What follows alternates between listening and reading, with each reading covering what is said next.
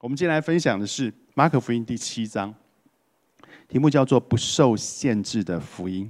马可福音第七章的三十一节到第三十七节。马可福音第七章的三十一节，耶稣又离开推罗的境界，经过西顿，就从低加波利境内来到加利利海。有人带着一个耳聋舌结的人来见耶稣，求他按手在他身上。耶稣领他离开众人，到一边去，就用指头探他的耳朵，唾沫吐他的舌头。望天叹息，对他说：“以法大，就是说开了吧。”他的耳朵就开了，舌结也解了，说话也清楚了。耶稣嘱咐他们不要告诉人，但他越发嘱咐，他们越发传扬开了。三十七节，众人分外稀奇，说他所做的事都好。他连聋子也叫他们听见，哑巴也叫他们说话。各位，这段故事啊，其实是发生在外邦地区。我们都知道，耶稣三年半的时间，他在地上传道这个时间里面啊，其实他不太常进入外邦人区域传道啊，不太长。你你所读到的啊，耶稣所行过的神迹啦，所论述的这些事情呢？对于外邦人所说的，你大概屈指可数，大概就三五件，就三件两三件五件之内，大概就你就可以可以算得出来。所以，他这个是一个在外邦人地区所传的、所发生的事情。哈，今天这个经文，他他是在外邦人地区，那耶稣跟他的门徒很有可能呢。第一次走这一条路进入外邦人地区，我们从三十一节就看到他从推罗往北边走，走到西顿，这是这事实上是在地中地中海沿海的一个城两个城市。他沿着推罗往北边的西顿走，接着他从西顿呢，他又没有再直接的回到加利利地区，而是向东南方向绕了一大圈，越过了加利利海，越过了加百农南边的地方，一直到什么？掉到一个地方叫做加波利这个地方是比较南边的加利利海南边的区域，事实上那边不太有犹太人，已经过了约旦河东岸了，那边大部分都是都是外邦人居住的地方。好，这一段描述这一大段的行程，远离了耶稣早期服饰的中心加百农。他离开加百农城，加百农事实上是在加利利海的西北的这个方向的一座城市，所以加他已经离开了加百农，也离开了加利利，就是耶稣的故乡拿撒勒这些地方，他都离开了，他进入了外邦人当中。但是呢，这一段经文呢，却间接的，我没有说直接，它是间接的告诉我们一件事情。我不知道你有没有看出来，但间接的告诉我们一件事，就是在耶稣基督抵达迪加波利这个地方之前呢，事实上福音已经在外邦人当中传开了。福音已经在外邦人这个地方，他不常去，他甚至搞不好第一次到迪加波利去。但是福音已经在这地方传开了。怎么说呢？我们刚刚所读到第三十二节，有人带着一个。耳聋舌结的人来见耶稣，求他按手在他身上，有没有？这是第七章三十二节，我们刚读到的。第二章第四节，马可福音第二章第四节。如果你是纸本圣经往前翻，你可以看到马可福音第二章第四节，有人带着一个摊子，有没有？有人又有人，有人带着一个摊子来见耶稣，是用四个人抬来的。马可福音第二章第四节。马可福音第二章第四节发生在哪里？发生在加百农。各位，加百农是耶稣的传传道重镇啊！耶稣在那里名声往外传，那是本来就对的，因为他足迹一直在加百农附近绕，一直在加百农附近绕。可是地下玻璃这个地方呢？为什么有人？为什么有人？听过耶稣，就像他在加有人在加百农听过耶稣一样啊！所以你就会发现一件事情是：这些外邦人，他们就像那些犹太人一样，他们不只是听过耶稣而已啊！他们甚至知道，不然他为什么要把这个人带来让他医治？他甚至知道，他们甚至知道耶稣有能力来治病。他们相信耶稣基督有那一个权柄可以行神迹，所以他才把这个耳聋舌结的人带到耶稣基督面前去。他们才把耶稣基，才把这个不太能呃耳朵听不见，然后又不太能说话清楚的人带到耶稣基督的面前去，寻求什么？寻求帮助嘛？不然呢？他是去看看耶稣就走吗？不会啊，他是要寻求帮助。那第二个问题就出来了。好了，那如果这个时候外邦人当中福音已经传开了，对不对？好，这个看起来这个两个地方好像福音都传开了，两个地方都有人认识了耶稣。那是谁传给这些外邦人的？你有没有想过这个问题？是谁传给这些外邦人的？在那个很交通不方便的时代，在那个没有 Line、没有媒体、没有电视、什么东西都没有的那个年代，走路非常的不方便。资讯的传递靠嘴巴、靠口耳相传，没有报纸，没有媒体。耶稣基督的名声是谁传出去的呢？其实，这个迪加波利这个地海边区域的地方啊，距离格拉森这里不远。格拉森，嗯，好熟悉哦。格拉森是发生什么事？鬼父，各位还记得第五章马可福音第五章格拉森鬼父的这个故事？格拉森事实上就在基加波利这个这个区域，那个城市就在基加波利这个区域。马可福音第五章第一节，他们他们就指的是耶稣跟门徒到了海那边格拉森人的地方。耶稣一下船，就有一个被乌鬼附着的人从坟茔里出来迎着他。马可福音第五章第一节、第二节，这就是格拉森鬼父的故事的一开始。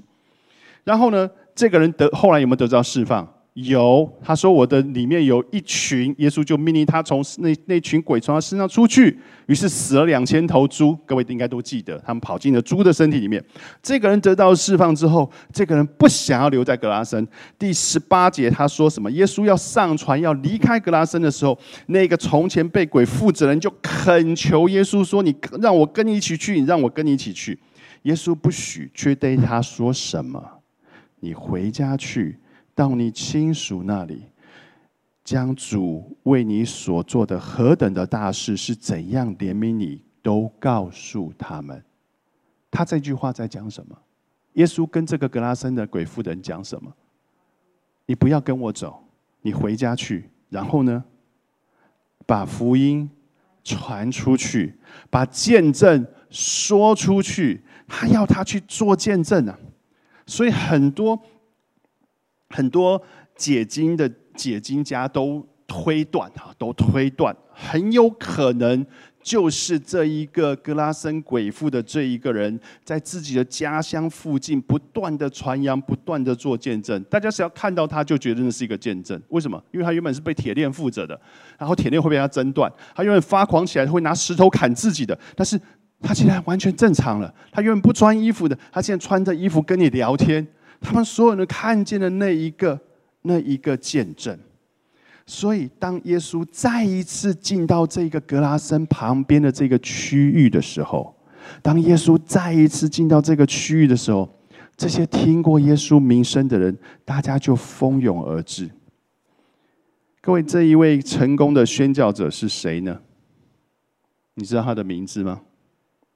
不知道，我也不知道，圣经上并没有说。真的是这一位格拉森鬼父的人把福音传到地下玻璃地区吗？这也只是推断，各位，这也只是推断。解经书当中都告诉你说可能是这样，但没人告诉你说是这样。这也只是推断。福音书以及历史没有留下这一个人的名字。谁把福音传进了这个区域？谁让这个区域人都听见耶稣的名声，以至于他们在那天耶稣到的时候，愿意带这一个耳聋的人来到耶稣基督面前？没有人知道他的名字，但是不管任何人，他做的这样子的事情，其实都值得我们效法，都值得我们效法。各位，其实你知道，在这整个福音传递的这个过程，在福音传遍整个地中海区域，甚至传到欧洲，传到后来传到中国的整个过程，其实有许许多多的无名英雄啊，有许许多多的无名英雄啊。譬如说，在中国传福音的戴德生，在中国传福音只有戴德生一个人吗？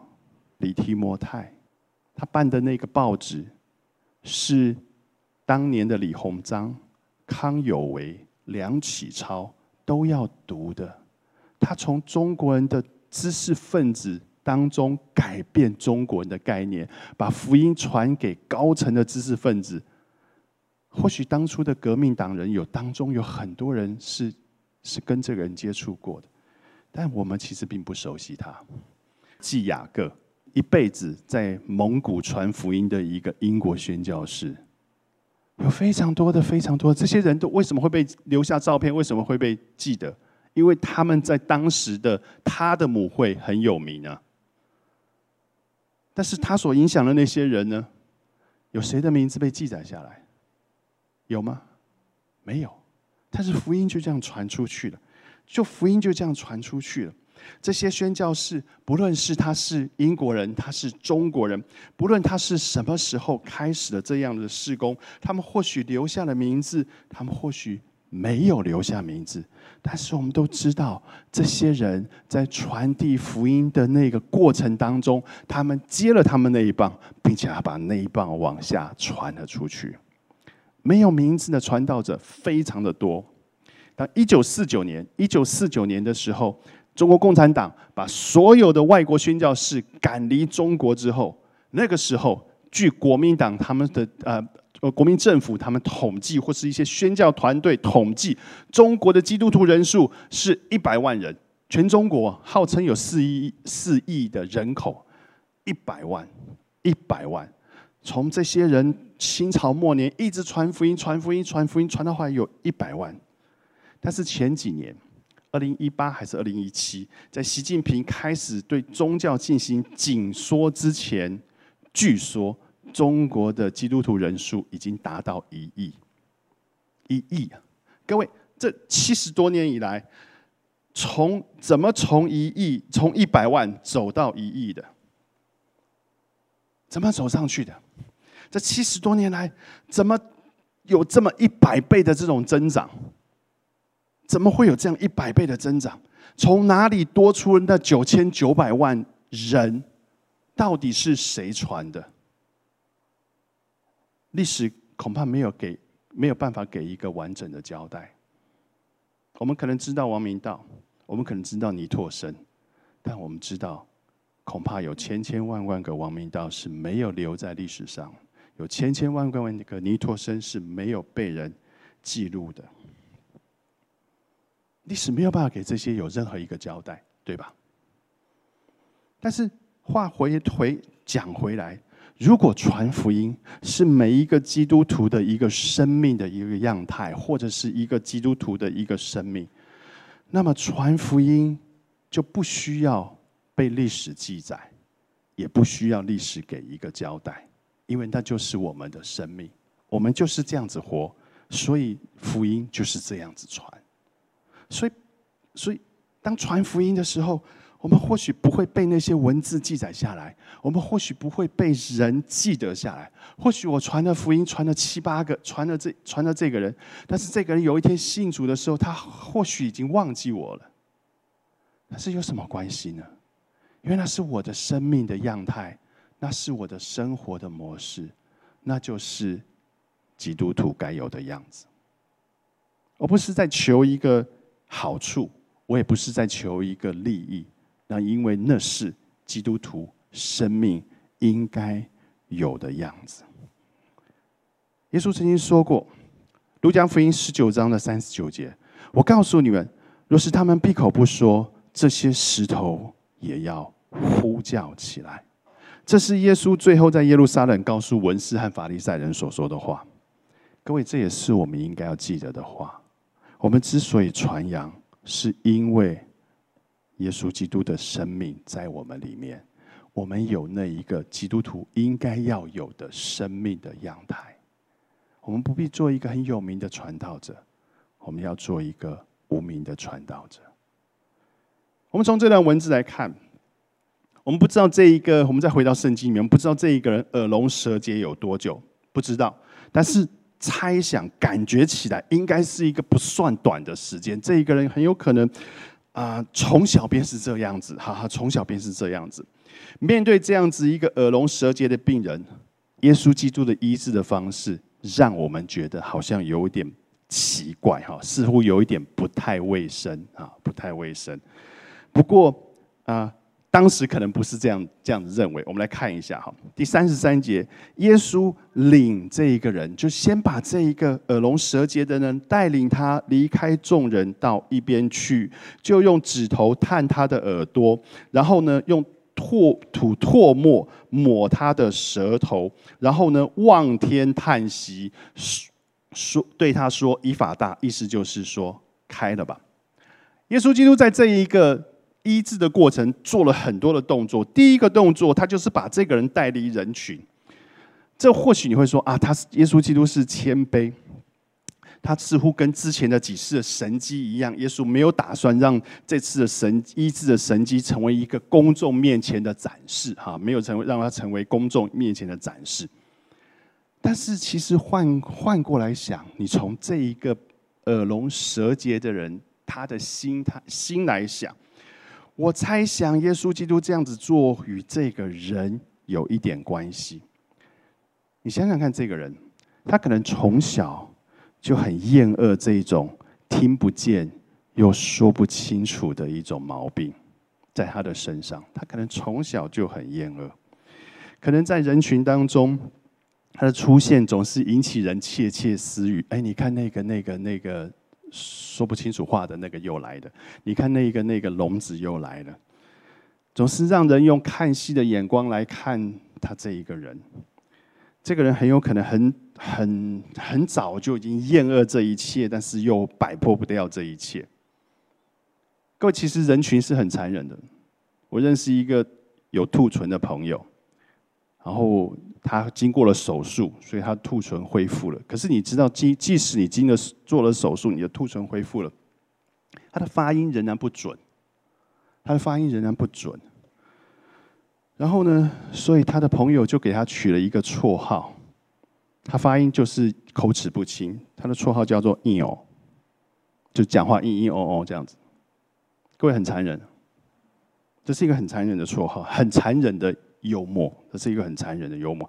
假设我们对这个人的这一个耳聋舌结的这个人描述，他是一个这样子长大背景的，我们讲的猜测是这样子的的话，那我想耶稣他其实并不需要一个神机来增加自己的光环，但是这一个人呢，却需要有一个远避开众人眼目的那一个机会，来感受到神与他同在。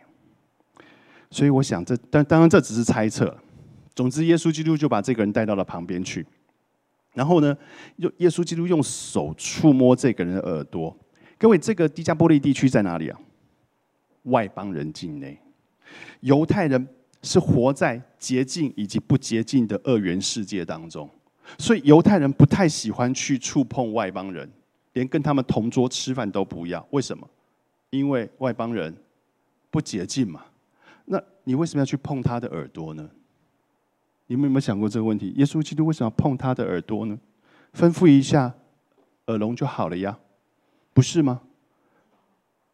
不是吗？吩咐一下耳聋就好了呀。你各位还记得耶稣曾经医治过有一个有一个罗马百夫长的仆人？那个百夫长跟他说：“你到我的到我的家里面来。”然后呢，呃，我呃，就那那百夫长跟他说：“我的我的仆人病了。”然后耶稣说：“好，我去。”百夫长怎么跟他说？夫子，你来我舍下，我实在是不敢当。你只要说一句，就成了。那个仆人就好了。他需要摸他的耳朵吗？各位，不需要。他不需要。这种病是不是有任何的沾染，或是呃，这种病是不是因为他本身什么不洁导致他生这种病？犹太人会这样想的。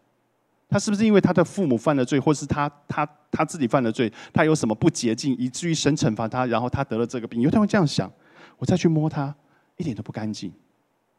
但耶稣基督为什么要碰触这一个病人？他为什么直接碰触这一个人？其实我觉得耶稣基督就展现了自己对这一个人的接纳，他就是展现了对他的这个接纳。或许这正是这一个这一个病人生命当中最重要的那一个部分，就是这一个接纳。接着，耶稣吐唾沫在这个人的唾吐唾沫，然后把唾沫涂在他的舌头上。圣经告诉我说，这个人是舌结的。然后，这个对我们也我们觉得很奇怪，但是这是当时一种很熟悉的一种医治习惯。他们当时会认为，先知的唾沫涂抹在受伤或是生病的地方，再加上祷告，在古代那个巴勒斯坦地区，他们认为这是有医治的功效。同样，同样的问题也是嘛？耶稣基督事实上不用这样做嘛，对不对？只要吩咐一声就可以，就可以好了。他连死人都可以叫他出来，拉萨路你出来，他都不需要这样子做。他事实上不需要这样做，但他这样子做，事实上我觉得。仍然不是只是为了这个人身体上得医治的需要，而是他的心也需要被医治，他的心也需要被医治。当耶稣望着天叹息的时候，其实他应该是很怜悯这个人身上所说所受的那个痛苦，所以他发出了叹息。当耶稣祷告完了之后，你觉得这个人会好吗？他一定会好。而且他不只是外面好，他里面也好了。这些事情其实真的只要一句话就可以完成了，但耶稣基督却做了许许多多、许许多多。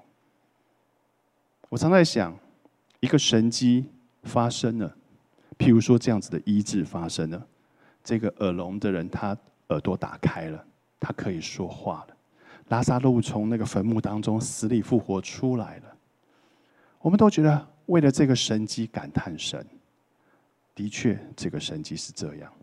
但是十年、二十年之后呢？这个耳聋舌结的人，他仍然因为某一种疾病而要离开这个世界。这个神迹对于这个人的生命有什么意义呢？如果只是单纯的耳朵得医治、舌头得痊愈的意义，可能不没有。比他这个人的心得着那一个医治，得着那一个痊愈来的大。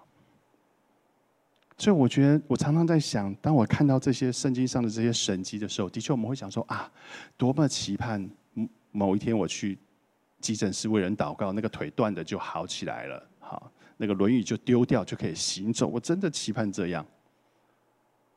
但事实上，但事实上。我发现一件事情是，我个人觉得这不是这不是圣经真理，但是这是我个人觉得，我个人觉得耶稣看重人心理的健康，比肉体的健康看重的更多。因为当人心里得到完全医治，当心理得到健康的时候，他对于神的那个认识才是健康的，他对于神的那个诉说也才是健康的，他对于神的那一个爱的回应也是健康的。所以，这个人他得着了完全医治。我觉得他不只是里面呃外面得着医治，更是里面也得着了医治。所以，当我们看到耶稣基督这个样子，耶稣基督借着肢体的碰触，借着那个温暖的祷告，让这个人感受到上帝的怜悯，让这个人心感受到被安慰，也被医治。各位，这其实给我们立了一个典范。当我们在服侍人的时候，我们是不是我们是不是有这一种温暖的陪伴？我们是不是有那一种发自真心的那一种关怀？我们是不是也是那种感同身受，似乎感受到他所受的那个痛苦的那一种迫切的为他的祷告？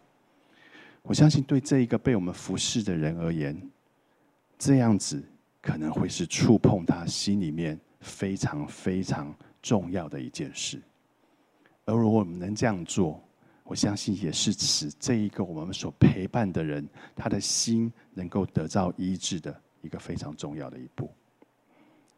好，要进入我的结论，没有受限制的福音，其实是为什么？是因为有人愿意当那一个无名的传道人，所以他就把那个福音给传出去。以至于那个福音不受了任何血统、地狱的那一个限制。为什么福音会不受限制？当耶稣基督升天了，当那一个神的那一个儿子升天了之后，为什么基福音还是继续的往传往外传出去？是因为有人服侍的过程当中，他们触碰到人心，他们真正的触碰到人心，使这个被我们服侍的人知道我们爱他，使这一个被我们接触的人他愿意卸下心防，使这一个被我们触碰接触的人他卸下了心防之后，他知道除了我们爱他之外，他相信上帝也爱他。所以那个福音才能够不受任何的限制，不断的往外传出去。我们起低头做一个祷告。不是我们看见呢，许许多多人他们不计代价将福音传出去。就我们也看见了许许多多人他们在服侍的过程当中，他们亲自的成为像是你那个那一个温柔的样式，亲自的陪伴那些受伤的、痛苦的、生病的那一个灵魂。主也求你呼召我们成为这样子的人，在我们生命当中活出这样子的见证，活出这样子的样式。愿你祝福每一位，保守大家的每一天的日子。这样子祷告，奉主耶稣基督名求，阿门。